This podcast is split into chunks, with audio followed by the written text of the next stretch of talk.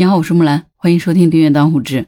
最近啊，又有新的骗局出现了，在杭州呢，已经有人陆续中招了。所以，如果你遇到了以下节目当中所提到这种事情，请记得一定要提高警惕啊，果断拒绝。这是最近发生在杭州的一个案例啊。小芳是一家夜宵店的老板，前两天的夜里呢，店里来了一个顾客，除了点菜吃饭，这个顾客呢，突然就问小芳有没有现金。小芳说她只有几百块钱。再之后呢，他就进到厨房里炒菜了。没想到呢，这个顾客直接走到了收银台前面，扫了小芳的支付码，支付了三千块钱。当时小芳就懵了，就问这个顾客干嘛要扫那么多钱给他？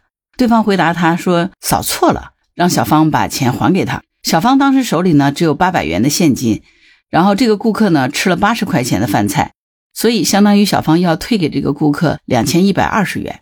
扫码退钱的时候呢，小芳就更懵了，因为她在扫对方的支付宝二维码的时候呢，突然跳出了一个很长的链接，点进去这个链接呢还要认证什么的，小芳当时就有点怕了，就没敢继续操作。扫码还钱失败了以后，防范意识比较强的小芳呢，选择把顾客带到了隔壁超市，想着又能帮上顾客的忙，又能让生意锦上添花。没想到这个才是麻烦的真正开始。当时到了超市。顾客主动提出没有现金，那么就拿走几条烟好了。于是呢，小芳就把余款给了超市的老板，从超市拿走了五条烟。没想到当天晚上，这个顾客竟然给小芳发信息说让小芳还钱。小芳心说他现金也给了，烟也给了，凭什么还要退钱呢？结果两天以后呢，这个顾客竟然报警了，小芳的账户就被冻结了。通过支付宝的客服，小芳了解到，因为账户存在恶意交易等问题。已经被警方冻结了，小芳很无奈，他觉得自己很委屈，善意的帮忙，结果搞成了这个样子。听到这儿，你是不是觉得这个是小芳挺倒霉的哈？遇到了这样的一个顾客。其实小芳的饭店所遭遇到的事情还真的不是独一份儿。最近呢，陆陆续续有小商户中招了。小芳饭店旁边呢，有一家饺子馆，也发生过这样的情况。饺子馆的老板小李就曾经遇到过，他说有一天顾客来换现金，他说他没有。结果没想到，顾客直接扫了五百块钱，然后呢，小李呢就给了顾客三百元的现金，通过支付平台扫码呢还了他两百块钱。没想到不到二十分钟，对方就留言说转错了，要小李把钱转回去，如果不同意就投诉他。结果小李的账号也被冻结了。小李说：“听说有一群人专门是干这个支付套现的，他们就是挨家挨户的去商铺里套现。”在一些金店呢、名烟、名酒店，都是几万几万的套现。如果实在套不到，就把烟和酒拿走。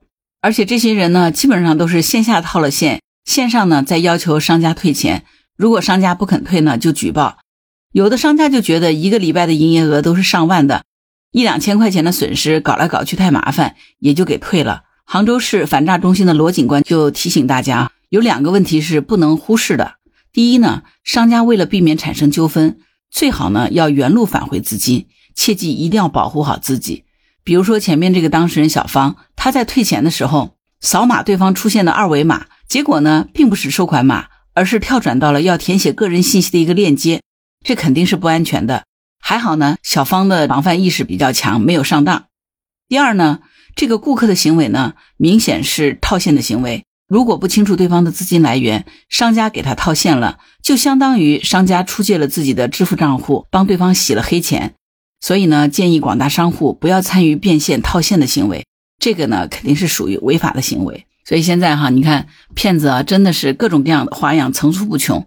这个信息时代，作为我们普通老百姓哈，咱们大家一定是要小心仔细对待骗子，多一些防范心肯定是没有错的。正常的客户都不会出现这样的异常行为的。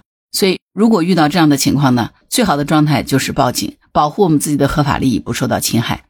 好啦，关于本期节目，你有什么想法？欢迎在评论区留言。如果你喜欢木兰的节目，欢迎订阅、点赞、转发、当护知，谢谢您的支持。当然，如果你喜欢木兰，也欢迎你加入木兰之家听友会，请到那个人人都能发布朋友圈的绿色平台，输入木兰的全拼下划线七八九就可以找到我了。好啦，今天就到这儿，我是木兰，拜拜。